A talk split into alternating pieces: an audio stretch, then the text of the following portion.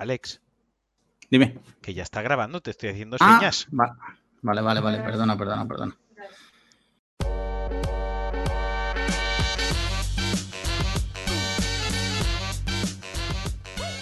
Hola a todos y bienvenidos a Cliffhanger, episodio número ya no sé cuál de la temporada 2020-2021. Y como siempre, estoy, estoy viendo una cosa horrenda a través de la cámara. O sea, Hostia, qué liada, tío.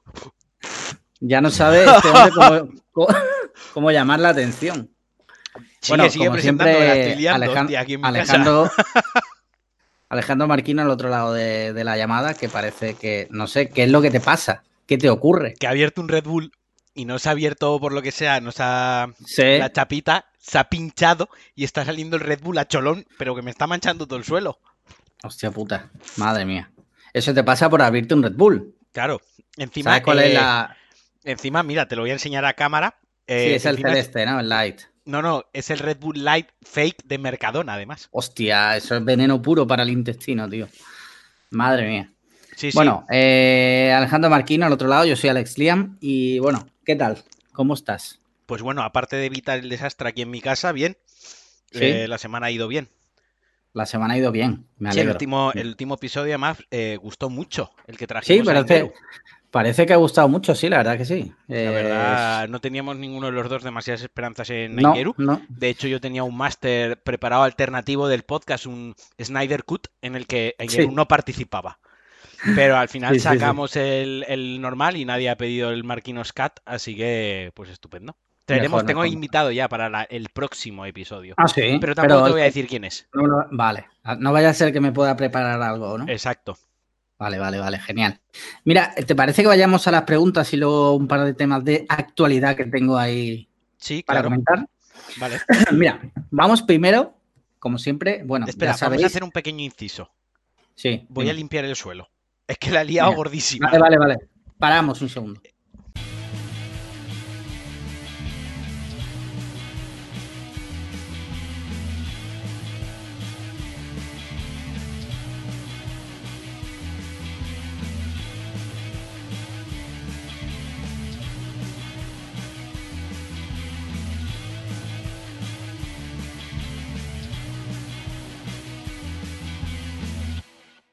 Ya estoy.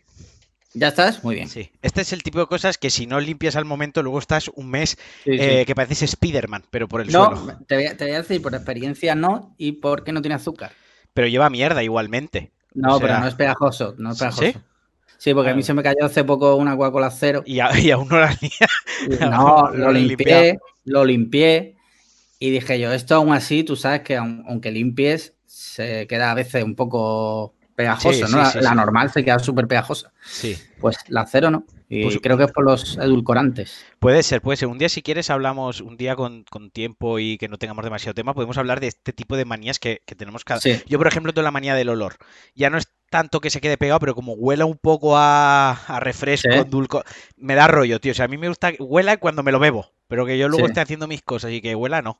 Eh, Vale, pero bueno, vale, ya hablamos otro día de manías y de tox. Sí, más bien, más bien. Venga, va. Mira, si te parece, bueno, pues como siempre, eh, desde hace desde esta temporada que hemos abierto el Patreon Sí. o Patreon, dependiendo si si hablas español o inglés, sabéis que las preguntas que nos lanzan nuestros Patreons, pues siempre van primero, ¿vale? Entonces, eh, si te parece, te las voy a leer. Venga. Hay un par de ellas, ¿eh? Sí. Las de, las de, bueno, decir que eh, deben ser preguntas que nos mandéis a- por DM a Patreon.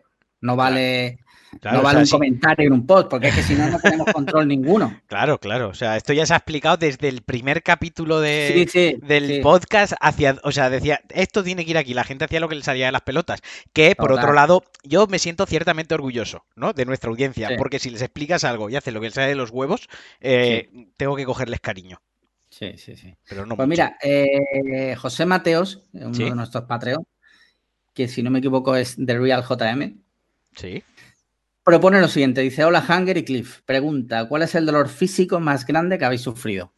Uh, te toca, va, empieza tú. Mira, eh, cuando me operaron del dedo que tenía la uña encarnada, Sí. tenía, me suena que esto lo hemos hablado. No, pues yo no, se lo contaba a alguien. Bueno, pues una vez que me operaron, aún así, tu dolor más sí. fuerte de toda tu vida va a ser un dedo. Bueno, déjame que te cuente. ¿vale? Eh, eh, después de operarme, aún así tenía que ir todos los días al, a- al- al sanatorio que me hicieran curas en el dedo. Entonces, cogía, me rajaban el dedo, esto, esto no es broma, me sacaban la gasa que tenía dentro, Sí. me limpiaban Y te ponían y me otra introducían una nueva gasa con, con betadine. Y Eso- hasta eso- el día siguiente. Eso me lo han hecho a mí. Pues es, el dolor es horroroso. Sí. Sí. Pero yo, sea, he pasado de peores. Te diría que peor que me operaron de fimosis y te diría No, que no. lo del dedo me dolió más que la fimosis. Yo, yo, yo tengo eh, como tres cosas en mi vida que me han dolido muchísimo. Si no contamos los tatuajes, ¿vale? Los tatuajes. Vamos es, a contar. es- vale, ¿Qué? es físico, te recuerdo que es físico, que no puedes contar la historia de cuando dije que Juan Antonio era mi mejor amigo. Bueno, dolor físico el de Juan Antonio cuando le pegue un palazo en la nuca. Y ya dejemos el tema Juan Antonio. Pero bueno, yo tengo como, sin contar los tatuajes, porque eso, ese daño entiendo que me lo he buscado yo. Hablar de dolor físico, de, de, pues, lo que tú has contado. Tengo tres. Accidentes o operaciones, Tengo cosas tres. Cuando tuve el primer accidente de moto, que fue bastante, bastante grave, que además pasé Sí. casi tres meses en, en cama, eh, pues bueno, me rompí la muñeca, tuve la clavícula fisurada, pero lo peor fueron las costillas. Me Sí. fisuré tres costillas. Sin llegar a romperlas, simplemente fisuradas, es un dolor terrible, porque las costillas al final, cada vez que respiras, Sí, eh, sí, sí, sí. tienen la presión muscular. Cuando te ríes era terrible. Reírme era una cosa que lo pasaba muy mal. Y luego para dormir, piensa, cada postura que vas a coger, al final las costillas notas ahí. Entonces, eh, era terrible. Ese es uno de los dolores más grandes que he pasado. Otro es cuando tendría pues yo 12 años aproximadamente, 12, 13 años, me chafó una, una valla, una puerta metálica industrial de estas que es tochísimas, Sí, de las de polígono de nave que se cierran sí, sí, sí. pues estaba subiéndome haciendo como un carrito, ¿no? Como Ajá. deslizándome y la saqué del riel y me cayó encima y me, me chafó. Podrías haber muerto fácil, ¿eh? No, hombre, fu, no, era, eso, era, eso pesa, ¿eh? era pequeño, era pe- 13 años, no, menos, tendría 8 o 9 años. De hecho, mi padre me llevó al hospital y casi tiene un problema legal porque cuando vieron toda la espalda llena de marcas no les moló mucho en, en el hospital. Sí, Sí, sí, sí, sí. esto es real. Y por último, eh, hostia, me pusieron un- un- una sonda, tío, para que me hace. Me operaron de la espalda de tres hernias, que como si no fuese ya sí. jodido, y la operación fueron muchísimas horas y sobre las 11 de la noche me metieron ya en la habitación, ¿no? Y como a las Ujú. 5 de la mañana yo no había meado todavía. Yo no soy sanitario, sé que hay gente que nos escucha aquí, que hay doctores y, y enf- enfermeros, enfermeras, etc- etcétera. Eh, al, al parecer hay que mear eh, la anestesia y hay que mear Sí, para sí, ver que todo verdad, funciona bien. Y yo no meaba. Y se ve pues que esa noche a quien le tocaba el turno, pues le apetecía que yo me hace a presión. Entraron a las 5, 5 y media de la mañana, le pegaron a la luz. Yo imagínate, pues en shock. Le dicen a mi madre que se salga. Y de repente coge una enfermera, me saca la polla para afuera, baja el pelambre como si fuese un plátano. Y dice, dame una sonda del 6. Claro, yo pensé, ¿cómo que una del 6? ¿Por qué no hay una del 4? ¿Por qué no la del Sí. 2? ¿Por qué no la del 0? ¿Por qué no, no te llevas tú la sonda, tomas por el culo? Y, y eso, me echaron vaselina y me introducieron, me A mí, la sonda por la polla y es, creo que es el, el dolor más, mm, quizás no es el dolor más fuerte, pero el más terrible. O sea, Sí. a, a efectos psicológicos de todo lo que estaba pasando era el peor de, de- de todos. Mira, a mí me metieron una cámara también por la punta del cipote, hablando mal y pronto. Una Eh, GoPro. por- No, una joder. Imagínate tener tremendo mm, tremendo cipote que te tiene que meter una GoPro. No, por un problema que La tuvieron que meter una cámara. fue anal, es similar sí. a la, a la sonda. Es muy, no lo recuerdo doloroso, pero sí muy muy desagradable. desagradable. Es una Muy cosa Sobre todo después, cuando meaba, después de que me hicieron la prueba y sí, tal, me como si a mi me hace casa. cuchillas. Sí, sí, era como si te quemara eso. O sea, brutal, brutal, brutal. Si me O sea, haces no se lo recomiendo Eh, a nadie. 10 minutos de podcast, penes encogido en sí. todos nuestros oyentes. O sea, ahora mismo, esto de cuando algo de- te da muy mal rollo de dolor, de que, que no puede Sí, en una película rollo y se te encoge el pene, o sea, tu cuerpo sí, sí, lo esconde, ¿no? Es como un método de, de- de autodefensa, de supervivencia y de evolución. Ahora mismo toda la audiencia de Cliffhanger tiene el pene para adentro. Sí. Mira, eh, siguiente pregunta, ¿vale? Nuestro Patreon Aingeru Herrera, que fue también nuestro invitado. Joder, De la quiere semana estar quiere estar en todas partes. Sí, sí, es que ahora quiere llamar la atención, se ve que quiere su propio podcast o algo. Yo qué sé, pues Dice, ahí va mi pregunta semanal con privilegio clasista de Patreon. eso me gusta. ¿Creéis que en un mundo ideal la gente tendría tres fundas teclado para, para iPad, una para casa, otra para transporte y otro para el trabajo. Un saludo y enhorabuena por el programa Rutilófilos. Joder, anda que no ha dado de sí la puta funda. Es que ha sido un momento. A ver, eh, ¿sabes lo que pasa? Que en España tenemos la mentalidad esa de pobre, pero yo te garantizo. Que no, no lo arregles. no lo arregles. Valley, la gente que gana 300, 400, 500 mil dólares sí, al año. claro, hombre. Tiene dos fundas. Claro, pero hombre. ¿Cuánto pero... te crees que gana un ingeniero de Google? Tío? Ya, tío, pero pero, pero tienes ya pero no, que esa no, gente no. está loca esa gente pide, vale pero eh, pero esa gente es, pero hijo de puta esa gente es la excepción no te me, yo me refería a esa gente ah te referías a esa gente evidentemente o sea vale vale vale no me refería vale. yo a la, a, la gente normal a, a, Ingeru que se refería a gente extraordinaria no, evidentemente no nosotros no de normal bueno no me de no, no bajes la cámara, tampoco no, me des es un susto. Que me estoy quedando sin batería, ¿sabes? Me estoy quedando sin batería. Hoy es el podcast eh, de, de, la adversidad, de los problemas. Sí. Bueno, mmm, ya está respondido. Ya, está. ya sí. es una tontería de Un ideal, Aingeru seguridad muerto. Ya está. Siguiente Mira, pregunta. eh, siguiente Patreon dice: Marquino no tuvo el valor de quitarse la barba otra vez. ¿Qué haría falta para que se la quitara Alex Liam? Uf. La verdad es que yo no me voy a quitar la barba posiblemente jamás. Uh -huh. ¿Por qué? Porque soy feo, porque soy gordo y la barba, evidentemente. Atrae la eh, atención de. Eh, no desvía la atención. La, la papada, ¿sabes? Es como decirle, yo qué sé. Pero a, ti además, te, a ti te sale la barba un poco amis, ¿no? O sea, sí, sí. no es como. Tú no tienes el mentón como muy poblado, ni. Te sale como más aquí abajo, ¿no? Sí, sí, sí. Y bigote tampoco te sale mucho. No me sale mucho, no. Pero bueno. Bueno, tú pero lo, lo que no lo que no voy a ir es con la cara totalmente desnuda. Uh -huh. Como, además que tengo cara de niño, entonces, como que no. Yo no lo he hecho porque es que no quería volver a parecer un niño con cáncer. Es que parezco poco yo. Porque si entre que voy pelado me quito el pelo de la cara, se van a pensar que estoy malito. ¿Sabes? Pues, ¿qué haría falta? Pues tendría que ser como lo que decimos siempre, o sea, que le ponga una pistola a la cabeza a un familiar y digan, o te afeitas o matamos a este familiar. Y habría que ver Entonces, qué, qué, familiar de todos. Exacto. exacto. Uh -huh. Así que, Ahora bien, si se lo ponen a un perrito en la cabeza, yo me la quito. Sí, sí, por, o sea, supuesto. por favor. Pero un perro random, me da igual. Pero, que no, sea. no, o sea, perro random número 473 de los amigos de la universidad que ya no te hablas con ellos. Coges Sí, al sí, perro sí. con una pistola en la cabeza y yo, vamos, me arranco los pelos con la mano y si hace falta me los como. Totalmente. Espérate, que estoy Alex buscando. sigue buscando, os narro, lo que estoy viendo es a, Alex Liam sin camiseta porque se cree que todavía estamos en julio, eh, buscando el estoy cargador. sin, estoy sin camiseta y con el aire acondicionado puesto. Pero hijo de puta, si ya estamos en otoño, si el verano ya ha pasado. ¿Qué dices? Eso será en Valencia, aquí hace calor. Bueno, Mira, última pregunta, ¿vale? Hoy vamos pum pum pum porque hay Sí, que sí. meterle ritmo a esto. Osvaldo Estrada, esto ya no es de Patreon, ¿vale? Estas son las preguntas gratis, vale. ¿vale? Recordatorio, preguntas Vale, gratis, esta- preguntas. Estas si queremos las contestamos con más ganas o con menos. Exacto, exacto. Dice, buenas, Hansel y Gretel. Vale, ya empezamos mal porque Hansel y Gretel. Ya- eh, yo ya eran- no contesto porque eso no tenemos nada que ver nosotros. Además, la pregunta la vas a ver. O sea, voy directo al grano. ¿Cuál es tu top 3 de momentos de claridad pospaja? Muchas gracias por el podcast, son los mejores. Bueno, pues Joder, la, la verdad es que no tengo un ranking. no, aparte, la me- es que la pregunta no va para nosotros. Es que no, Sí, sí, sí. no podemos contestarla, Osvaldo, lo siento. Y además que la pregunta, o sea, no tengo el ranking de Además las que te- mejores no, no, decisiones tomadas después de una No, paja. es que sea, aparte, venga, va, vamos a poner coherencia, va, no quería entrar al trapo. Osvaldo, si me vas a preguntar por lo que pienso yo después de una paja, yo qué sé, por lo menos paga el Patreon y haz la pregunta las de pagar, pero no me venga a las preguntas gratis a preguntarme algo tan íntimo, hombre. Exacto, exacto. O sea, no puede ser. No, no. Eh, bien, vamos al correo, que también es, eh, son preguntas gratuitas del correo, recordemos. Es importante re- recordar que son gratis.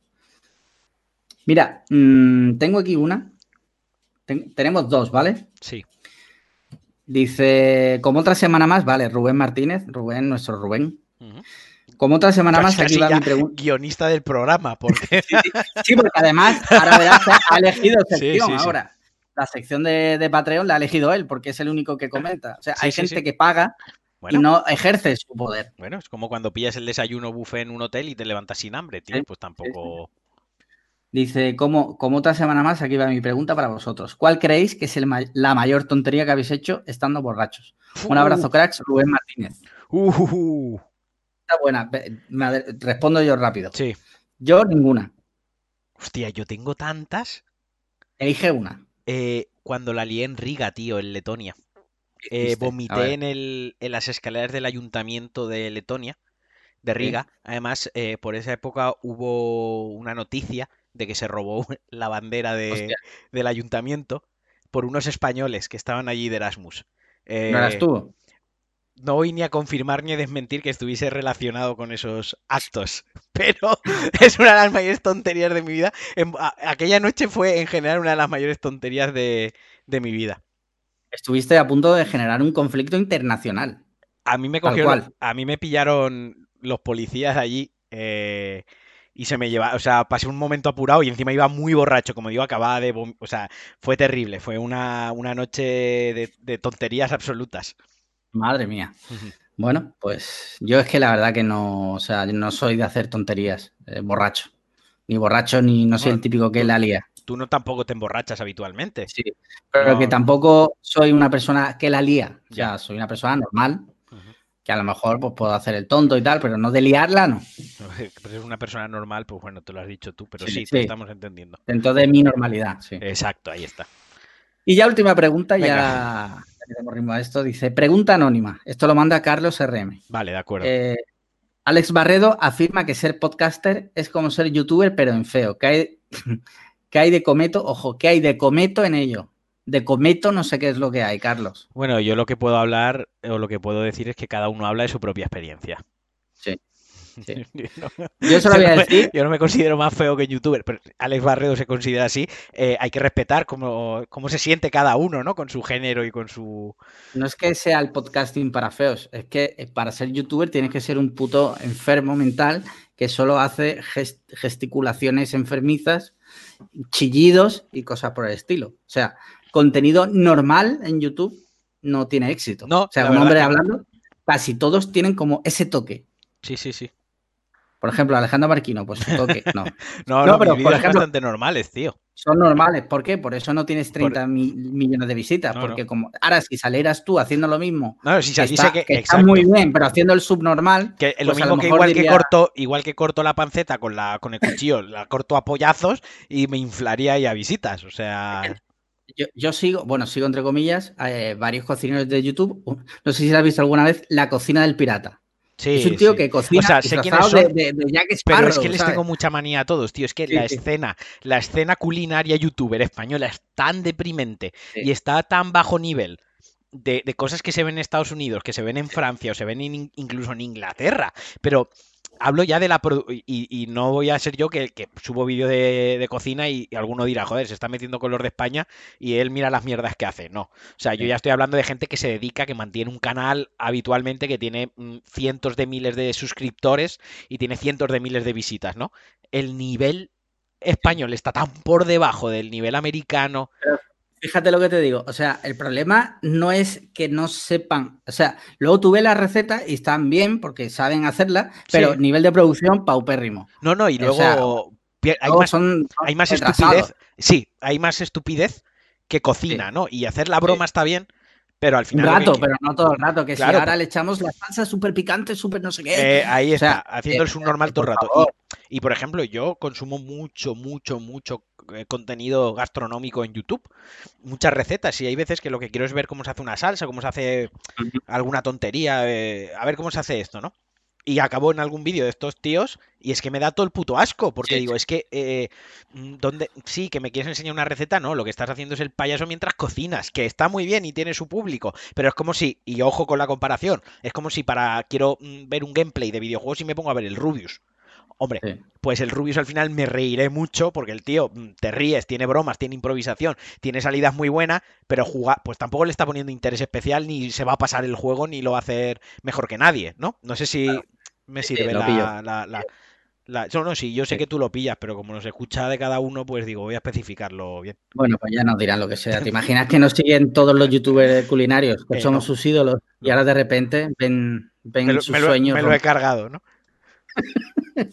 Bueno, pues yo creo que en eso ya eh, damos por concluido la sección preguntas y respuestas. Mira, un tema, un tema que puede dar para hablar largo y tendido y que por primera vez yo creo que nos vamos a poner como más serios. Sí, ¿Vale? Te, voy a leer un titular. Consumo pide a Amazon que retire un juguete sexual para pedófilos. Hombre. Espera. Esta noticia cuando salió, Sí. se hicieron eco la ministra de, ¿Me puedes de pasar? link? Igualdad. Porque quiero ver. ¿Hay ilustración del producto? Porque creo que es Sí, sí, importante ver el producto. Sí. Sí, sí, sí, ahí sí, ahí te lo mando por Telegram ahora mismo. Te lo mando por Telegram. Bueno, mientras me lo mandas por Telegram, Sí. ve. Eh, la ministra de Igualdad puso grito en el cielo, Ada Colau es también, feo, es mucha feo. gente. Es feo. Y yo, de- yo al principio dije, hostia, esto es gravísimo. O sea, en- o sea, estoy de acuerdo con ella porque esto es muy grave. Sin embargo, conforme pasaba el rato y le daba vueltas, Sí. llegué, o sea, pensé, ¿tenemos todos los datos para estar en contra de esto? O sea, tengo yo, yo, yo hablo de mí, ¿no? Sí, sí. Eh, me parece mal, pero por otro lado digo, ¿tengo todos los datos para evaluar si esto está mal o no? Vale, pero, Porque, pero lo. ¿lo investigaste más? No, ya Ah. se me pasó. Por eso quería hablarlo contigo. Vale, vale. Por eso quería hablarlo contigo. A ver, eh, yo lo que veo aquí ahora mismo, según la imagen que tú me pasas, y para describirlo, porque es lo que tiene, como dice Barredo, el podcast es para los que no se nos ve la cara. Eh, la imagen de Amazon es una cama, una cama estándar, eh, y luego tiene uno, dos, tres, cuatro, cinco medios torsos, como un maniquí partido por la mitad, ¿vale? Lo que es el La torso. parte, la parte baja El, con el los genitales. exacto, la parte baja con los genitales. Y hay, pues, eh, uno que directamente es de una niña, que se ve que será de una niña de 6 años, otro que es de una niña de 12, 13 años, y las tres siguientes, pues ya un poco más adultas, no lo sé, Sí. no soy forense, y mucho menos por la imagen. Pero vamos, que es perturbador, o sea, mm, ya con la primera ya eh, perturbador, a un precio de 300 pavos más un euro de envío. Y, y, y eso, o sea... Yo, te- te- yo digo, no, yo empecé a darle vueltas, ¿vale? No investigué más porque ya tú sabes, la vida, pues te pones con otra cosa, ¿no? Por eso quería hablarlo contigo. Digo, pero no lo sé, igual hay estudios que dicen que si un pederasta tiene a su disposición este producto, a lo mejor, no digo que sea así, digo a lo mejor, ya no delinque, ya no consume, no lo sé, ¿eh? No, no, a mí no me hace falta saberlo, quiero decir. Eh, no me hace falta saberlo desde ese punto. Quiero decir, el simple hecho de que eso se venda puede pasar, el peligro no está ahí. O sea, no hay que pensar en que si a un pederasta esto le puede Sí. servir para no delinquir. No. Lo que tenemos que hacer con el pederasta para que no delinca es tratarlo. Eso es lo primero. Poner todos los Claro. medios. ¿Vale? Pero también te digo, te digo una cosa, un pederasta no va a ser menos pederasta porque no exista esa muñeca. Bueno, vale, pero, pero, aquí es donde, aquí es donde, donde quería yo. Pero a lo mejor es que sí que empiezan a haber otros pederastas porque la Ah. puta muñeca existe. Porque a lo mejor la compran y se normaliza. Y a lo mejor lo compran y un día quiero la muñeca que jiji jaja, 300 euros más, un euro de envío, ¿no? Y, y qué morbo y qué Vale. tal. Y otro No día es, digo- ya, ya se me ha quedado corta la muñeca, ahora quiero la de verdad. Entonces, mm, no. o sea, quiero decir, Eh, no, que no te estoy defendiendo, ¿eh? simplemente ya, ya. intento verle todas las sí, aristas. pero ¿no? por eso yo te digo que yo solo veo una arista y es esa. Quiero decir, ¿Qué me- pasa si ese producto, en vez de en Amazon, eh, te lo proporciona o se lo proporciona el Estado mediante un seguimiento que hace de estas personas? Que recordemos, un pederasta no es un No. delincuente normal, No, no lo veo. tampoco. No, ¿no lo veo. No, no, no. Es que en, en- en el mundo ideal de verdad, Sí. en el de las tres fundas de iPad, estas cosas ni siquiera se, se- se producen. O sea, estas cosas ni a nadie se le ocurre fabricarlas, tío. Pero no vivimos en un mundo ideal, obviamente. Vivimos en un mundo donde un chino sin escrupulos en- Exacto. en su fábrica Exacto. fabrica. Y vivimos, y vivimos en un país, en una Unión Europea, donde hay unos derechos, unos derechos contra los abusos sexuales, contra los delitos sexuales, unos derechos que defienden a la mujer, a su integridad, también a los niños. Y quiero decir, y esto no tiene cabida dentro de, de nuestra sociedad. Que yo- Que yo estoy de acuerdo contigo. Ya, o ya, sea, ya, ya. Pero por- yo, yo que no quiero que nadie piense que yo defiendo que haya muñecos que sexuales. hayas de pagado el euro del envío, etcétera. Vale. Lo que quiero decir que digo que a lo mejor, no lo sé, si a, si a esa persona, igual que a, una, a un preso común, se le garantiza, en España por lo menos, que va a estar bien tratado, que va a tener, que eso mucha gente lo ve mal también, que un preso tenga en su celda una tele, que él tenga derecho a estudiar, porque eso luego le va a garantizar integrarse en la sociedad. Bueno, aquí ya, es- ahora, ahora saltamos a otro tema, por cerrar este tema. Esto al final, esto en la, de- en la Deep Web se puede comprar, esto seguramente haya... Evidentemente que lo prohíban en Amazon no va a se- Pero, dejar pero de existir. sí que es cierto que. Amazon tiene una visibilidad que no lo tiene otras cosas. Si te pongo un ejemplo, no es lo mismo. Voy a coger el ejemplo del Satisfyer, ¿vale? Eh, ahora porque es famosísimo, pero imagínate en su día, no es lo mismo que el Satisfyer cuando se anunció en el primer sex shop de barrio rojo de una ciudad, a que si coge Carrefour y en, un, y en uno de los lineales te pone de cabeza la línea del Satisfyer. ¿Dónde va a tener más alcance? Lo normaliza. Lo normaliza, tiene mayor alcance, mucha gente más tal, se empieza a o sea, se empieza a interesar, etcétera. Entonces, sí, claro, Amazon es un referente y Amazon es actualmente el número uno eh, en ventas mundiales y creo que ya no solo online, o sea, ah, en, general, en retail, o sea, es lo más tocho en retail. Obviamente sí, hay que, hay que, yo qué sé, hay que, hay que prohibirlo. Para mí está estoy de acuerdo, Para mí está claro. que, estoy de acuerdo. Y, de aquí nos vamos al otro tema, que es el tema de las cárceles y el sistema penitenciario, al menos el español. ¿Vale? Porque hay que diferenciar. La cárcel tiene un. tiene. tiene una parte, digamos, que es de castigo, ¿no? Pero no, en España no. No, no. En España la cárcel es. todas las cárceles del mundo, por una parte, tiene un castigo, porque es la privación de la libertad. Porque si no, se irían a su casa y, irían a la cárcel a hacer el cursito por las mañanas como si fuese la FP2. Entonces sí, todas las cárceles y, las de España también tienen una parte que es la del castigo, que es la privación. El castigo es la privación de libertad, que ella bastante castigo es. Ojo, que nos ponemos muy banales de que no salga más en la vida. Ya, yo no me querría ver ni un solo mes en la cárcel, ni uno solo. No quiero eso jamás. Pues si seguimos así con el podcast. y luego y luego está el tema de que la cárcel tiene que servir para reinsertar. Tiene que cumplir una función de reinserción. Si tú coges a un ser humano y lo metes 15 años en una celda, sin contacto normativo, sin contacto social coherente, cuando salga de la cárcel va a estar más involucionado a nivel social que cuando entró. Si precisamente lo que se le tiene que enseñar dentro es a vivir en sociedad. Lo que tiene que entender es que es útil para la sociedad, que tiene algo que aportar y a la vez, si él aporta algo positivo a la sociedad, esta se lo retribuye de la misma manera. Entonces, ¿cómo se obtiene eso dentro de una cárcel en la que no puede salir? Pues obviamente, pues si ahí tiene unas horas de televisión, pues se le pone, si uno tiene muy buen comportamiento y está enmendando sus errores, se le concede un premio que es la televisión, que suena muy a chiquillo, pero es que la educación y la reeducación y la reinserción social muchas veces funciona así. Y luego tienen, tienen que estudiar, por favor, ¿de verdad vamos a vivir en un estado de derecho, en una democracia en la que a alguien, me da igual quién sea, se le prohíbe el acceso a la educación, porque yo ese país no lo quiero. O sea, aunque sea un tío que está en la cárcel, si quiere coger un libro, aprender y tomar clases de algo, tío, es que la educación empieza por ahí, tío, ¿sabes? O sea, muchos problemas de esa gente es que quizás no han tenido educación, no han tenido formación nunca y han acabado robando, delinquiendo, haciendo lo que han podido para ganarse la vida. Habrá que enseñarle, pues, lo que sea, a ser carpintero, aunque sea. Hace, hace años, no me acuerdo cuándo fue, en el programa este de que hacía el Jordi Évole, este, ¿cómo, se, llamaba? Salvados, ¿no? Eh, Salvados, sí. Iba sobre el maltrato a la mujer, ¿vale? Sí. Y salió que, no sé dónde era, si en el País Vasco por ahí, eh, salió un hombre que se dedica a dar cursos por parte del gobierno del, País Vasco a hombres maltratadores. Cursos de gente que ha sido condenada por maltrato para intentar reeducar y que entienda las relaciones amorosas de otra forma. Bueno, pues en Twitter hubo mucha gente que decía que eso no, que cómo puede ser eso.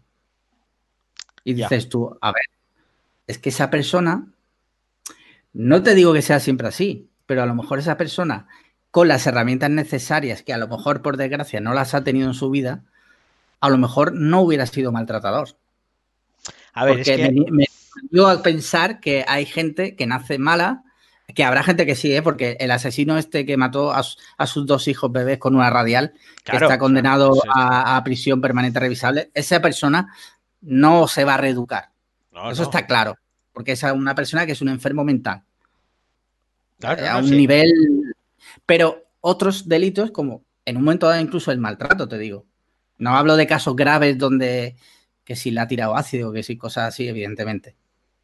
Pero yo creo que hay que garantizarle, como tú bien decías, a, todo el mundo que sea condenado a prisión y tal, unas herramientas básicas para intentar que esa persona, por lo menos el día de mañana. Yo, desde luego, yo no he estudiado, eh, ¿cómo se llama? Hay una carrera, la de algo sociales. Antropología. ¿Qué? Antropología, ¿no? Sí. Bueno, yo no he estudiado ninguna carrera relacionada con, con las garantías sociales ni el bienestar social, ni, ni mucho menos. Yo, yo, he estudiado todo lo contrario, que es una de económicas. Total, a lo que voy, ni tampoco soy... Eres el lobo, el lobo de Wall Street Wolverine. Sí, pero pobre. Y tampoco he estudiado psicología ni nada. Entonces, yo no sé hasta qué punto cuáles son las herramientas adecuadas para, para cada tipo de delincuente, ¿no? Eh, claro, o si hay una parte eso, de su naturaleza. debe estar el Estado, ¿no? No hay una eso, eso, o, o, los profesionales que contrate el Estado. Eh, a, lo, eh, a, lo, que voy es que, que, yo no lo sé, tío. Yo lo que sé es que yo que está bien que trabajen dentro de la cárcel. Yo lo venía por el comentario de la gente que se tira las manos a la cabeza y ah, que tiene una tele, o que le dejan tener móvil, sí. o que hace ejercicio. Bueno, pues si quieres lo metemos en un cuarto, lo cerramos ahí a oscuras y dentro de 15 años que sea un puto animal, ¿sabes? Sí, que salga ahí como, como, los toros en San Fermín. ¿no? Claro, que, que, que salga peor de lo que entró, hombre, no. Oye, que la privación de libertad es muy grave. O sea, estamos hablando que la privación de libertad es algo muy duro, pero muy duro. Pensad una cosa, pensad una cosa. Os han tenido dos meses y medio confinados en casa. Estáis hay, haciendo, hay ojo, que ha acabado mal. Ojo, dos meses y medio confinados en casa. Habéis hecho los subnormales por Zoom con los amigos.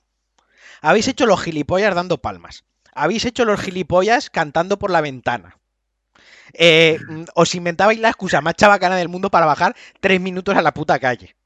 ¿De verdad?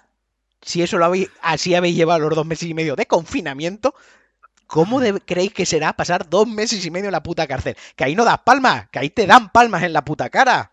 Que como te descuides. Quiero decir que pongámonos un momento, ya que hemos pasado una situación donde nos han confinado, donde nos han encerrado en nuestra casa, lo mal que lo hemos pasado, la ansiedad, gente con problemas para dormir, trastornos de alimentación, trastornos de carácter, de conducta, etcétera. Imaginaos eso si te meten en una celda. Sí, Entonces, totalmente contacto con tu familia, con tu. Yo no quiero ser aquí el, el adalí de los derechos humanos, pero, pero bueno, intento empatizar, intento ponerme en el lugar y de la experiencia personal y de lo que yo sé, de lo que me ha tocado vivir cercano, sé que es duro. Entonces, pues Está eso. Claro que en ese sentido podemos agradecer que España y Europa es un sitio garantista, sí, porque sí, sí. Eh, te toca lo mismo en Estados Unidos y te digo una cosa, o sea, en ya México, de ahí no sales. En México, en México DF, que te meten en una cárcel de México DF, o sea, ahí... Hace poco estuve viendo por encima un programa de Netflix que hay de un tío que va a las peores cárceles del mundo. Lo, lo, vi por encima, ¿vale? Porque lo tenía mi padre puesto y tal. La verdad que es que ves unas cosas, no, tío, no, que son, son aterradoras. infrahumanas. Infrahumanas, o sea, aterradoras y, y, y, lo, y, insisto, y lo que tú dices, tenemos suerte de que eso lo hemos dicho muchas veces, somos privilegiados y a veces no nos damos cuenta. Pero hasta para ir a la cárcel somos privilegiados. Entonces, yo qué sé. Que sí, que hay gente que tiene que estar en la cárcel, hay gente que tiene que estar tres años, y hay gente que tiene que estar 30 y hay gente que tiene que estar toda su vida. Pero para eso hay gente que se pasa toda su vida en la cárcel. Entonces, pues ya está. O sea, yo hace poco le comentaba a Sandra, le, le preguntaba que eh, si, por ejemplo, una persona puede ir un mes a la cárcel. Es una cosa que me inquieta mucho. Es bajo qué supuesto, qué puedo hacer yo. ¿A, a, dónde está el límite de liarla? Porque seguro que hay un, una línea, seguro que hay una línea en la que te pueden encalomar un mes de cárcel. En plan sí. de, mira, eh, si son menos de dos años la condena y no tienes antecedentes, no vas a la cárcel, ¿no? Pero a lo mejor es una condena de dos años, tres meses, tienes antecedentes y ha habido una grava, ¡pam! y te cuelan un mes, tío. Y está jodidísimo porque has ido a la puta cárcel. ¿Pero qué pasa? ¿Que tú tienes antecedentes o qué? Eh, no respondes. No respondo. No respondo, vale. Comodín del público, ¿no? Exacto. Vale. Bueno, yo creo que, joder, nos hemos metido en un berenjenal brutal. Sí. O sea, eh, a ver cómo. Ahora mismo hemos subido, te digo una cosa, hemos subido el nivel de Cuonda, ahora mismo top. Eh, nunca nos lo van a reconocer, que es algo muy nunca duro, a que a veces hablamos sí, cosas sí. muy serias y las hablamos muy bien y nadie nos da crédito. O sea, la gente al final se queda con la gilipollez de Ingeru sí, y de las dos putas fundas, ¿sabes? pero somos unos gañanes, ¿sabes? Y que somos unos gañanes, bueno, vale, pero también creo que hablamos cosas interesantes y desde un punto de vista muy serio. Sí, sí. En fin, eh, ¿te parece que.? Porque noticias de actualidad son todas del coronavirus, tío. Estoy, estoy del puto estoy, coronavirus. Tío. Estoy saturado ya, tío. Le estoy Harto cogiendo ya, manía, tío. ¿eh? Sí, sí, sí. bueno, menos mal que ya mismo se acaba, ¿no? Oh, wait. Sí, los cojones. O sea, ya, a, mí, hablemos de... a mí el coronavirus, a mí lo que me está tocando cada día más los huevos es lo de la mascarilla, tío. O sea, es como. Pff. O sea, hay que llevar mascarillas por la calle y luego la gente los deja, hace lo de los restaurantes, bueno, todo lo que ya estamos viendo, ¿sabes?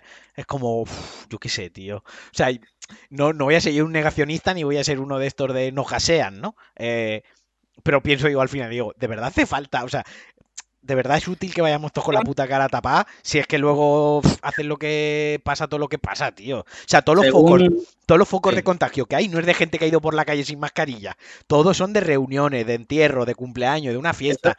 Eso te iba a decir que según los estudios que hay, el otro día leía que, o sea, que por la calle es prácticamente imposible pillar el coronavirus. Es que, tío, yo- Entonces, nosotros lo hacemos al revés, porque vamos por la calle con la mascarilla claro. y luego entras en casa de un amigo o entras en un restaurante Y es cuando y te, te la la quitas. quitas. Cuando Sí. deberías llevarla en las reuniones sociales donde estás más cerca a otras personas. Que el primero que lo hace mal soy yo. O sea, Sí, sí, me, da, culpa total. O sea, el primero soy yo. Pero claro, llega un momento que te hace replantearte. Cuando, cuando hay rastreadores o dices, han localizado el brote, el origen era en una orgía sadomasoquista. Vale. Sí, sí, sí. eh, yo nunca os... No, el, el origen fue en un semáforo. Mientras esperaban que se pusiera en verde, una persona estaba al lado de la otra y ahí se contagiaron. Eso no lo oirás en los medios, tío. sí, sí, sí. Entonces, Ese eh, casi todo es de los sitios cerrados y tal. pero. Claro, claro. ¿Sabes lo Entonces, que pasa? final es Que un poco como parece el que lo de pon- ponernos el bozal este para ir por la calle es como para. em, Me empieza la sensación que es un poco como para aparentar, ¿no? De. No, no, esto aquí nos lo tomamos en serio. Pero luego. Yo, yo pues, creo que los tiros van porque los españoles somos unos hijos de la grandísima puta. Y si no te dicen, no te puedes quitar la mascarilla, si ya empieza a haber excepciones, la gente ya como que se agarra a eso para no ponérsela jamás. Exacto. El otro día, el otro día vi una foto en Twitter que alguien la había subido de un tío en un ave con un puro en la boca. Sí, sí, sí. que Que decía- estaba degustando el puro. Sí, el, el puro, que es como, o sea, yo estoy allí y le meto tal, o sea, no un puñetazo, le meto un guantazo No, yo le meto el puro la tráquea. que le arranco sí. el puro. O sea, Claro. es, que se lo arranco. Ya, pero el problema es que si le metes un maqueco, ¿sabes? Ahí bien bueno en la cara, el, te la lle- O sea, al final. eh, Al final aca- acabas en la cárcel. acabas en la cárcel un mes tú. ¿sabes? Sí, Me ha venido ahora a la cabeza la isla de las tentaciones. Ah, es verdad. dice la otra noche, dijo, dice, "Uf, es que no podía dejar de mirar las cacharras. Las cacharras. sí, sí, ¿De sí. quién dice eso? Eh, hay que recordar lo que hicimos un directo y estuvo súper divertido. Sí, Eh, la verdad la- que el primer- habrá que repetirlo otro día. Hicimos el de la gala Eh, inaugural. eh, El de la segunda gala no, porque era domingo. Sí, y además yo tenía aquí a mi suegro, si hubiera sido un canteo, decirle, no, es que voy a hacer un directo ahora comentando la isla de las tentaciones. Si, si realmente quieres eh, ser podcaster y streamer de éxito, eh, tu Sí. trabajo, o sea, tienen que Sí, entenderlo. sí, eso es verdad. Que te iba a decir que has puesto hoy en Twitter que vas a cenar en Popeyes. Eh, o Popeyes, Popeyes. Pop- Popeyes. Para mí es Popeyes. Eh, en Valencia ya está abierto, lo han abierto Sí. esta semana, este fin de semana, y entregan, acabo de ver que en Uber Eats entregan a domicilio. Así que el domingo cené Kentucky y hoy voy a cenar Popeyes y así hago la, la comparación. Yo cené KFC el sábado también. Te he estado mirando, sí. No, eh, te iba a decir que, que precisamente el sábado fuimos a cenar y vamos a entrar en el Jarro Café, Sí, pero solo había sitio dentro. Entonces, yo dije, dentro no, la verdad, porque todos los estudios dicen que lo pillas dentro. Entonces nos fuimos al KFC, que, que era terraza. Eh, esto me responde a una pregunta que es que siempre he tenido en mente es ¿quién coño va a un Hard Rock Café? Ahora ya lo sé. O sea, siempre he pensado, está- ¿esta gente, de, comida. ¿esta gente de qué vive? Porque mm, es un sitio carísimo para lo que es, eh, un sitio caro, en el que solo veo extranjeros mirando la tienda, parece que van a entrar, pero no, y ya está, pero yo nunca conozco a nadie que diga, ¿dónde te apetece ir a Rock Café. ¿Tú sabes quién va sobre todo a ese tipo de sitios? Que yo lo he visto como cliente que, que- ¿Quién? que he ido alguna vez.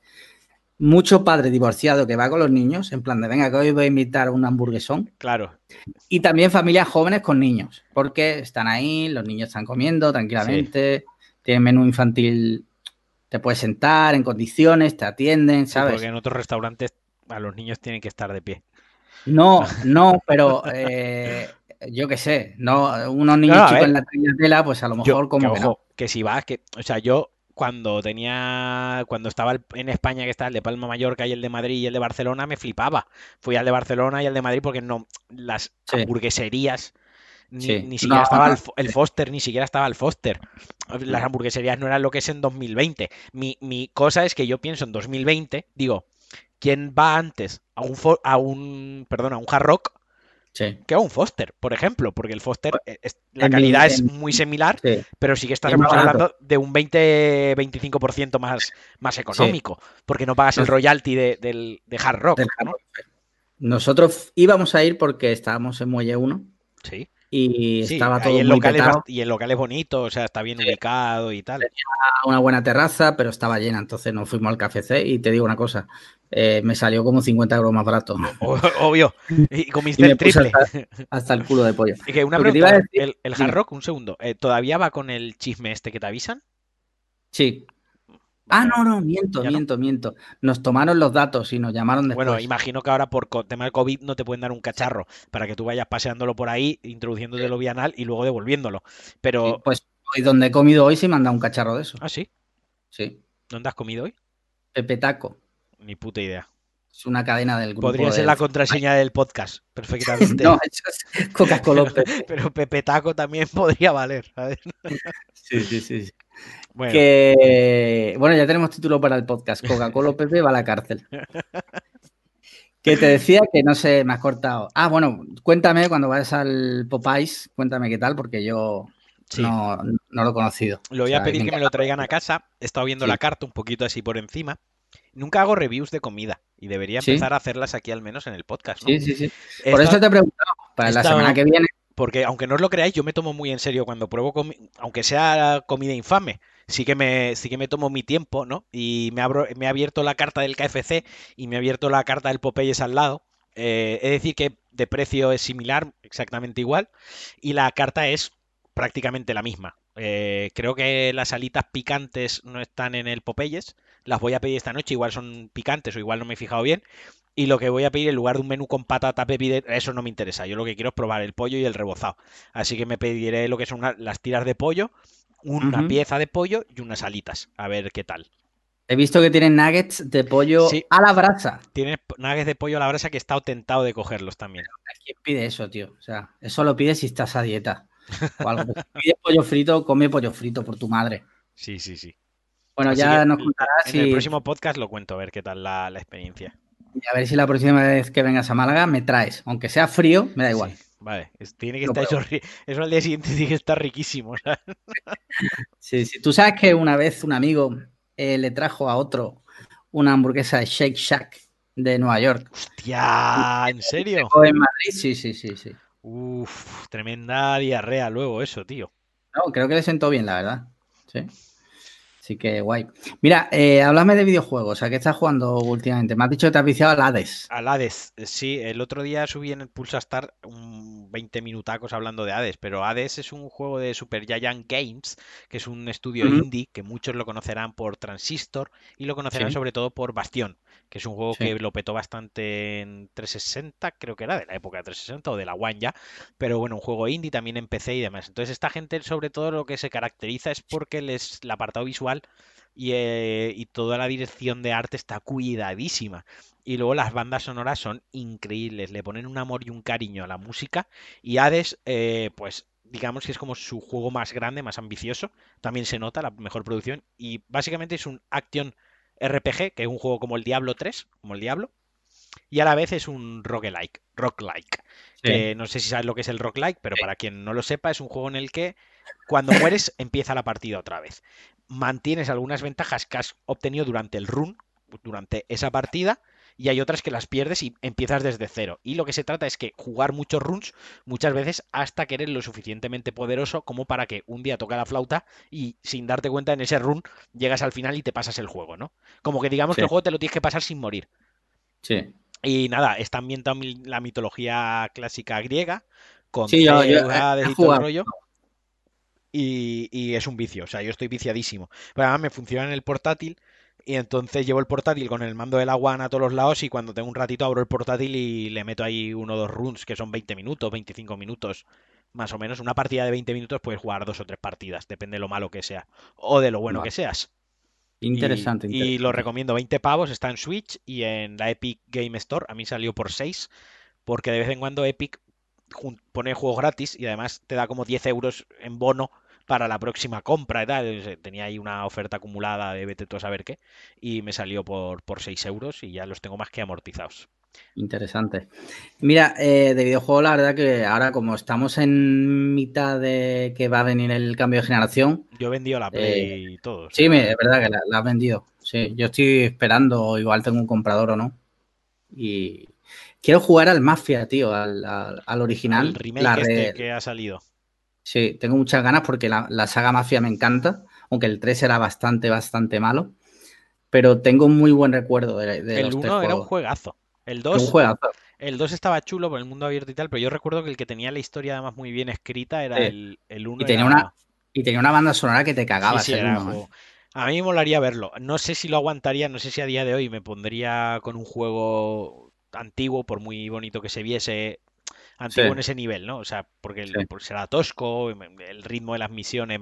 Tendría que volver a jugar, pero por la época en la que tiene el juego, comparado con los mundos abiertos a día de hoy, pues igual el juego se hace un poquitín. Estoy, de hecho, estos días estoy también rejugando un juego de 2016, creo. Y me está sorprendiendo el Deus Ex Mankind ah. Divided. Eh, me está sorprendiendo lo bien, bien, bien, bien que ha aguantado estos cuatro años, más o menos, cuatro o cinco años creo que tiene el juego. Eh, un poquito, por ahí está. Y, bien. Pero creo que el Mafia, no sé. Me gustaría probarlo a nivel técnico, a ver qué han hecho, cómo se ve de bonito y demás, pero no sé si aguantaría una partida 60 horas. Yo es que, tío, estoy ahora que no sé si comprar algún juego o no, porque no sé si luego será, aunque en teoría sí, pero no sé si luego serán compatibles con la PS5, si no, a ver, que no sé. Eh, técnicamente el 99% de los juegos de PlayStation 4 van a ser compatibles eh, con PlayStation 5. En principio también desde el primer día, es decir, que tú meterás el disco y, el, la consola lo leerá. Ahora bien, por ejemplo, los juegos digitales. Eso, a eso iba yo. Te los podrás descargar, no te los es que la comunicación ha sido paupérrima, ha sido bastante mala en líneas generales. te digo una cosa, porque mira, un juego de Play de PS4 en digital es teóricamente más barato que uno de PS5. Sí. Vale. ¿Qué pasa si tú tienes la PS5 y lo compras en PS4 en digital? Estás como haciendo, entre comillas, una trampa, ¿no? No, porque, no? porque, a ver, eh, depende, o sea, quiero decir, si compras a lo mejor el FIFA 20, el FIFA 21, ¿no? O el FIFA, sí, el FIFA 21, a lo mejor en PlayStation 5, por poner un ejemplo, ¿eh?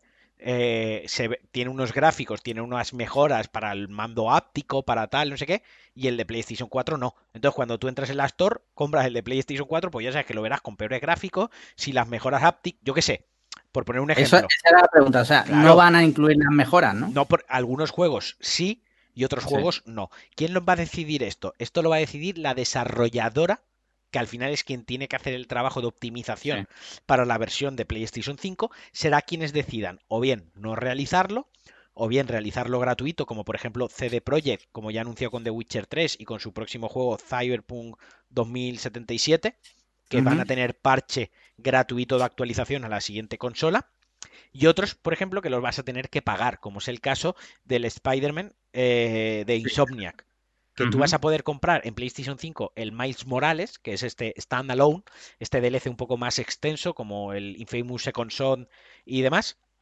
Eh, y podrás comprar simplemente el standalone para PlayStation 5, pero luego podrás comprar una edición que lleva el standalone de PlayStation 5 más el Spider-Man para PlayStation, mejorado para PlayStation 5. Y una skin de Tío Ben. Y una skin de Tío Ben muriendo. ¿sabes? Eh, entonces, si tú tienes el de Play 4, lo podrás jugar en la Play 5, pero con los gráficos de, los gráficos de Play 4. No lo gratuito no le van a poner el parche. En este caso hay que y tampoco es que pagues el parche, que esta es otra. No es que tienes el de Play 4 y dices, pago 10 euros de upgrade para que me metan el... No, te tienes que comprar el otro juego. Tienes como si comprases un juego independiente. Al principio va a ser un poco lío eso, ¿eh? Para mucha gente. es muy lío. Yo me he hecho varios esquemas para, para Pulsa Start, para mí, por, otra invitación que tengo otro podcast y tal, hablar del asunto de las consolas. Y llevo... ¿Qué podcast es? ¿Puedes decirlo o es todavía? vale. Y llevo ahí un par de semanas 10 días preparándomelo con esquema, voy viendo noticias y, mira que tengo un esquema guapo y aún así hay cosas que, se me escapan, que además que leo en una leo en unos medios, en unas fuentes una cosa y en otros otras que no es que digan lo contrario, pero hay más claro oscuro, ¿no? Y no acabo, entonces va a ser un poco caótico, la ya digo. En cuanto a lo que es la, información o cómo, cómo, se ha explicado todo, cómo se ha detallado, Xbox ha tenido una mejor comunicación, no me sale la palabra. Xbox ha tenido una mejor comunicación que Sony. Sony ha sido un desastre en lo comunicativo, pero un desastre. O sea, tendría que aclarar. O juego, por ejemplo, el Marvel's Avengers también va a tener un parche gratuito. Es que me está viniendo a la cabeza de lo que preparé el otro. El DIRT 5, creo que es, van por el 5 ya, el de los rallies, ese también tiene parche gratuito. Luego, ojo, luego hay otra historia. Hay juegos que el parche llegará antes en PlayStation 5 que el parche llegará antes que a Xbox Series X. Ah, sí. ¿Y eso? ya lo han dicho. Por ejemplo, creo que es el Devil McCry, creo que es el juego que han dicho que el parche de mejora llegará antes para PlayStation 5 y que el de Xbox se pondrán a desarrollarlo una vez hayan lanzado el de PlayStation 5. ¿Por qué? Bueno, porque las ventas del juego base, del que van a mejorar, fueron muchísimo mejores en PlayStation 4 que en Xbox. Eh, entonces, yo entiendo que su lógica es, hay más gente que va a acceder a este parche que la otra plataforma que hemos vendido menos, ¿no? Al final es una cosa de recursos y preferencia. Ya, ya. Muy bien, pues mira, eh, cambiamos de sección. No sé si te has enterado que han estrenado Patria en HBO. la serie inspirada en la novela de, de este hombre que ahora no me acuerdo de su nombre. ¿Ya están todos los capítulos? No, solo hay dos ahora mismo. Vale, vale, vale. ¿Y ¿Los has visto? No, yo cuando esté entera la veré. yo he visto los dos primeros. Y ya me lo pensaré porque a mí todo el tema ETA me pone muy mala hostia. Entonces tampoco, quiero generarme un, problema a mí mismo. Eso te iba a decir, o sea, yo vi anoche los dos primeros capítulos, la serie es cojonuda, o sea, cojonuda. A nivel de producción. Es una serie, sí, sí, una, producción muy buena, se nota que HBO está ahí detrás. Eh, y eh, una serie muy necesaria también, ¿no? Porque en España eh, ETA siempre ha sido un poco tabú y todos los, todas las pelis y series que han salido del tema, bueno, pasaban un poco por encima. Y te digo una cosa, mm, la serie está muy bien. Y en mi experiencia de verla, solo he visto dos capítulos por ahora, pasas del cabreo a la pena, a la tristeza, a. O sea. Creo, es muy emotiva, ¿eh? Creo, me voy a meter en otro pantano. Eh, creo que en España todavía, y, quizás no sea yo el más indicado a hablar por, por edad, ¿no? Porque creo que estoy generacionalmente estoy un poco en medio. Porque tanto tú como yo, el, entre comillas, el problema de ETA, el, bueno, sí, el problema de ETA, lo vivimos eh, casi ya hacia el final. Quiero decir, yo recuerdo los atentados de ETA, los gordos, eh, yo los recuerdo siendo muy, muy pequeño. Pero muy pequeño. No tenía... sí, que hemos, sí que hemos vivido tiros en la nuca. Sí, ¿eh? sí que hemos vivido tiros en la nuca y hemos, hemos vivido la desintegración, el desarme primero y luego la desintegración de la banda. Y luego también hemos vivido cómo esa banda ha acabado convirtiéndose en un, partido político en representación, que también tela, ¿de acuerdo? O sea, pero no hemos vivido, digamos, cuando los sí, la parte hardcore. La parte hardcore, yo no tenía la edad que tengo ahora con la madurez y la perspectiva que tengo ahora. Por lo tanto, hay veces que expresar mi opinión de ETA o del, todo asunto de ETA es como que creo que está pues, pues ahí, ¿no? Pero a lo que voy es que creo que no tenemos como país todavía una madurez eh, o no ha pasado todavía suficiente tiempo como para que se pueda hablar de, todo lo que pasó con ETA de una manera en la que no la líes. Por, por expresarme así. Sí, también te digo que. Es que hagas lo que hagas, es que ya solo el cartel. Es que ya es que la prueba está en el cartel. El cartel ya casi le pegan fuego. Sí. Hay mucha gente que ya decidió que no iba a ver la serie por el cartel. Por el cartel y, el, y, y, cogieron las interpretaciones que quisieron al cartel, el cartel se utilizó como arma política, entonces mm, estamos en un país todavía en el que ETA es un arma rojariza de política, eh, social, clasista y de muchas cosas. Pero también por lo que tú has dicho, porque a día de hoy ETA, eh, bueno, tiene su representación en un partido político, está en el gobierno, recordemos, eh, y bueno, el presidente del gobierno ha pactado con los herederos de ETA. Entonces es muy difícil que digamos, vamos a pasar página, porque es que no podemos. Ya, pero ya no te hablo ni de pasar página, es que simplemente es que no se, puede hablar del tema. el partido nazi en, Alemania tuviera representación con otro nombre en el gobierno de Alemania. Tú fliparías, o sea, dices, es que eso no puede ser. Sí, pero. Salvando las distancias, pues. Pero, pese a eso, sigo viendo que, hay un problema, que es que no tenemos la madurez suficiente, y me mm. incluyo, digo como sociedad, para tratar el tema de ETA. Y las nuevas generaciones se la suda el tema de ETA. O sea, los, chavales, los chavales, que tienen a día de hoy 20 años, 13, 14... No, no, puta idea tienen, porque saben lo que es ETA. Pero como no han visto eso por la televisión, como lo de Miguel Ángel Blanco no lo han vivido, como porque tú y yo éramos jóvenes, pero yo ahí ya sí que tengo conciencia. Yo sé lo que pasó perfectamente. O sea, aquello. en España fue de los momentos históricos más importantes. Fue chunguísimo. Claro, esta gente no lo ha vivido. Esta gente sabe que Miguel Ángel Blanco pues, fue una víctima del terrorismo, quizás una, una de las víctimas más representativas de lo que, de lo que fue el, el terror de ETA, ¿no? Por cómo se dio todo. Saben que se hacen chistes con Miguel Ángel Blanco también, ¿no? Que no, que, decir, no lo digo, ojo, no lo he dicho en, en plan malo, sino todo conforma parte de, de, la historia, ¿no? Hasta los chistes nos gusten más o menos. Pero eso es lo que saben y eso es lo que les importa. Ya está. No, no, no, no, no hay más, más atrás. Entonces, claro, eh, al final, hasta que lo, a los que nos importa el tema o quienes lo hemos sufrido, vivido, observado, sentido de una manera más próxima, más, más alejada, con mayor edad o menor edad, no crezcamos muchísimo más. Eh, a uh -huh. lo mejor va a seguir siendo difícil hacer ficción o hacer documentales o hacer según qué entrevistas eh, sobre el tema relacionado con ETA. Yo de todas formas te recomiendo cuando esté entera, míratela porque... Sí, la veré está, cuando esté entera. bien la serie, tío. Supongo que me está enfadaré bastante por momentos, sí. pero... Sí, claro, hay momentos de cabreo. Es lógico. Y si es fiel, todavía más, ¿sabes? Si, si a un poco que le han dado fidelidad y tal, probablemente me so, enfade mucho. Sí. Me hubiera gustado eh, que hubiera estado aquí, lo podemos hacer cuando termine la serie. Eh, a Ingeru, porque sé que es muy fan del libro. No, es vasco, lo, lo ha vivido. Eh, se ha leído el libro, le gusta mucho y, joder, nadie mejor que él para sí, hablar sí. sobre la serie. Pero bueno, ya estuvo la semana pasada, o sea que le den por culo. Exacto. Va a estar aquí todo el día, todo el día metido. Va a tener tarifa plana de apariencia. Encima sin tener un micro decente. Que parecía Exacto. que estaba, estaba, metido ahí en, la, en, el, en, el, polo sur, en una base de estas de investigación.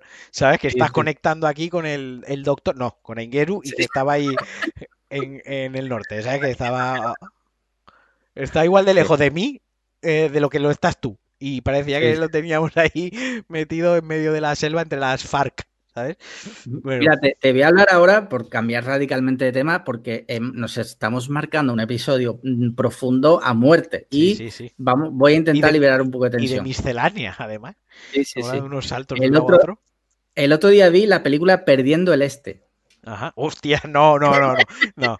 O sea, mira, Escúchame, que no te escucho. Estoy, que no. Estoy no, muy que cabreado no, con esta que, película. Que lo voy a cortar. O sea, tú no tienes los santos cojones de que yo haya recomendado en Twitter ver Cobra Kai y tu respuesta de mierda haya sido ni con tus ojos y me seas tan hijo de la gran puta que un viernes por la noche te pones a ver perdiendo el este, tío. Es que eres desgraciado. Es que eres un desgraciado.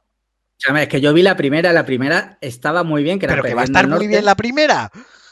Que te lo juro por mi madre que está bien, tío. Por eso, por eso, me ha jodido que esta sea una basura. O sea, es todo lo que te espera de una película que están en China. O sea, chistes de chinos, eh, tonterías. Racismo, encima, racismo sí, a tope. Sí, sí, ¿no? o sea... a, a, a, todo tren. Pero lo que más me jode, que es, ya me pareció atroz, es que se follan totalmente el lore. Y dirás tú, ¿hay lore? Lo hay. Es que, después, es que, eres un hijo de puta, tío. O sea. Después de la primera película, Antena 3 hizo, hizo una serie que era Buscando el Norte, es que... donde se iban a Alemania y era como una continuación, ¿vale? Pues, ¿te puedes creer que Perdiendo el Este tiene dos actores de la serie y hacen personajes distintos? o sea, es que, es que, pero que este señor, este señor tiene un canal de YouTube, un, un blog y un podcast que se llama Cine en Serio, de verdad y estás aquí diciendo que por motu propio, o sea, por ganas, por, por ahínco y por, oye, que, que, esta noche qué hacemos, cariño ahí en casa, ¿no? ¿Qué hace? Hostia, pues vamos a ver perdiendo el este. Y se la puso el tío dos horas de película. Una hora y media, menos mal, ¿eh? porque es infumable.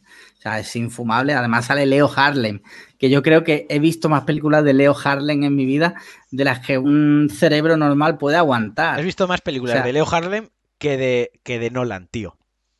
Pues es muy posible. Sí, sí. sí. Ay. ¿Y has visto tú alguna otra cosa así que me puedas comentar? Ah, sí, no, yo sigo con The Voice.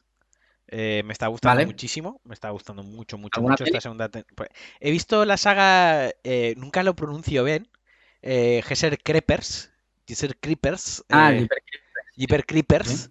He visto la saga. Sus fans, ¿eh? La... Sí, sí, sí, sí. Fans. O sea, la primera me pareció buena película. La primera me parece buena peli. ¿Sí? La segunda me parece una peli, una secuela mala. Eh, y la tercera ya me parece una parodia de la saga. Pero eh, veo dónde sí. está el nicho de fans. Quiero decir, eh, es que el lore, ya que hablamos, el lore mola.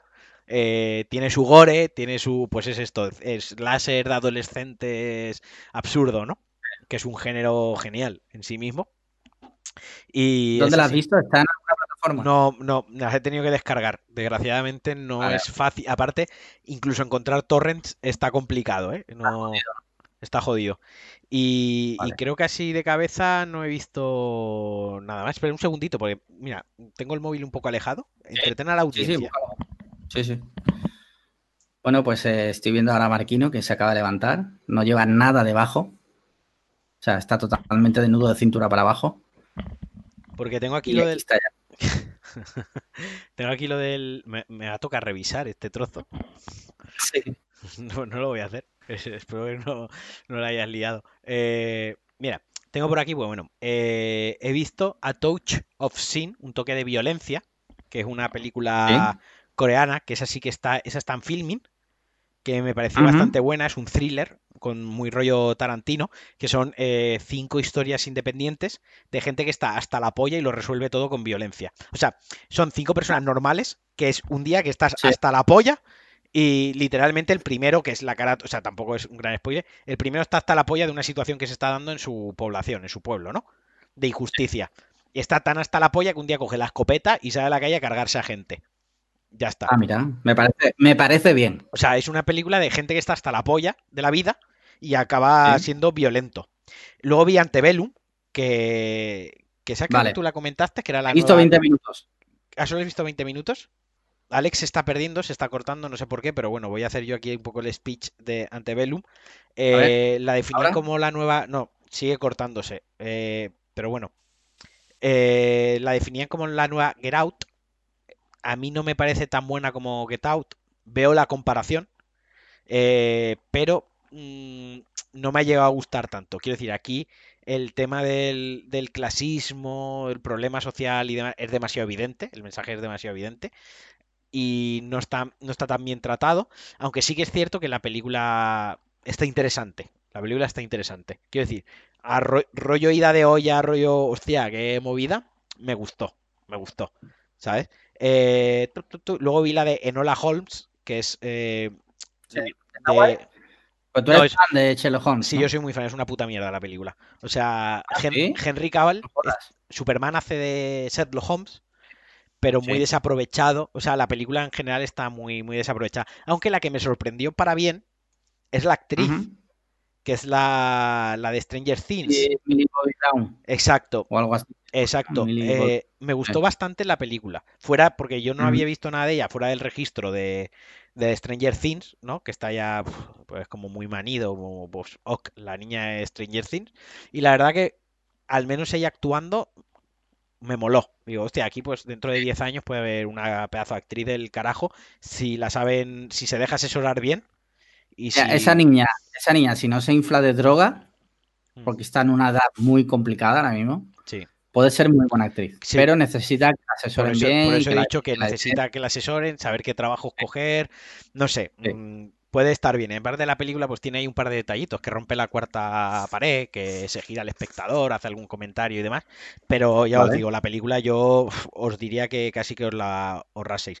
Vi la de, de Paramedic, la de Mario Casas, Sí, que hablamos aquí de ella. eh, también flo- flojita, flojita.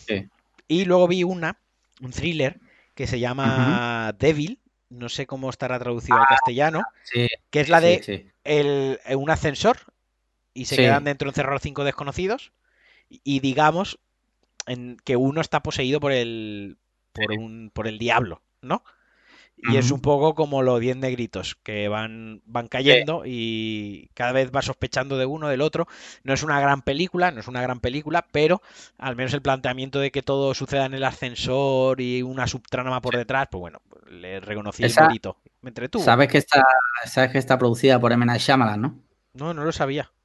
Sí, Pero le pega mucho, Era- es, es- Era de, un, era de un proyecto que sacó él que por desgracia no tuvo mucho éxito, que eran como películas como que tenían su sello sin ser de él, ¿no? Como Sí. que él le daba eh, el beneplácito. sí, bueno, y esta es fue la una- primera. Una y cosa luego que pues se muy- quedó en nada. un poco rollo lo de producida por Tarantino, ¿no? Que Sí, presentada por eso, presentada por Quentin Tarantino, que dice, bueno, ya la peli va a ser rollo Tarantino y luego te comes tremenda polla doblada. pues de esto era el tema, sí. Pues nada. Pues eh, ¿qué eh, más yo creo que ya nos hemos marcado un podcast un poco montaña rusa, ¿no? Momentos Sí. eh, de todo tipo. Yo creo que ha estado bien. Está bien, La está verdad. bien.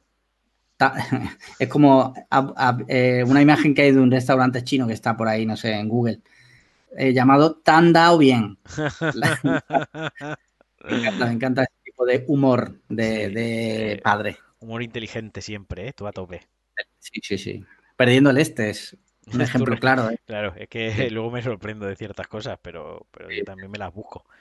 Bueno, pues nada. Pues nada, eh, decir simplemente, bueno, pues darte las gracias a ti por eh, pasar este rato, darle las gracias a Conda por brindarnos esta oportunidad de, de pertenecer a su, a su sello, ¿no? Es decir, presentado por. Tú imagínate uno que entra en Conda y dice, coño, me gusta, tiene podcast muy interesante. Voy a ver qué cuentan estos de Cliffhanger, ¿no? Y de repente se encuentran hablando de que te meten una GoPro por la Eh, punta del cielo. Exacto, Doraemon es nazi, ¿sabes? Él sí. eh, hace así un- una lectura vertical del- de los programas y, y sale Sí. escandalizado, revienta el portátil contra la mesa. Sí, bueno, muchas gracias a los oyentes, muchas gracias a los Patreon también, ya sabéis, Patreon barra, no me acuerdo ya el tiro que era.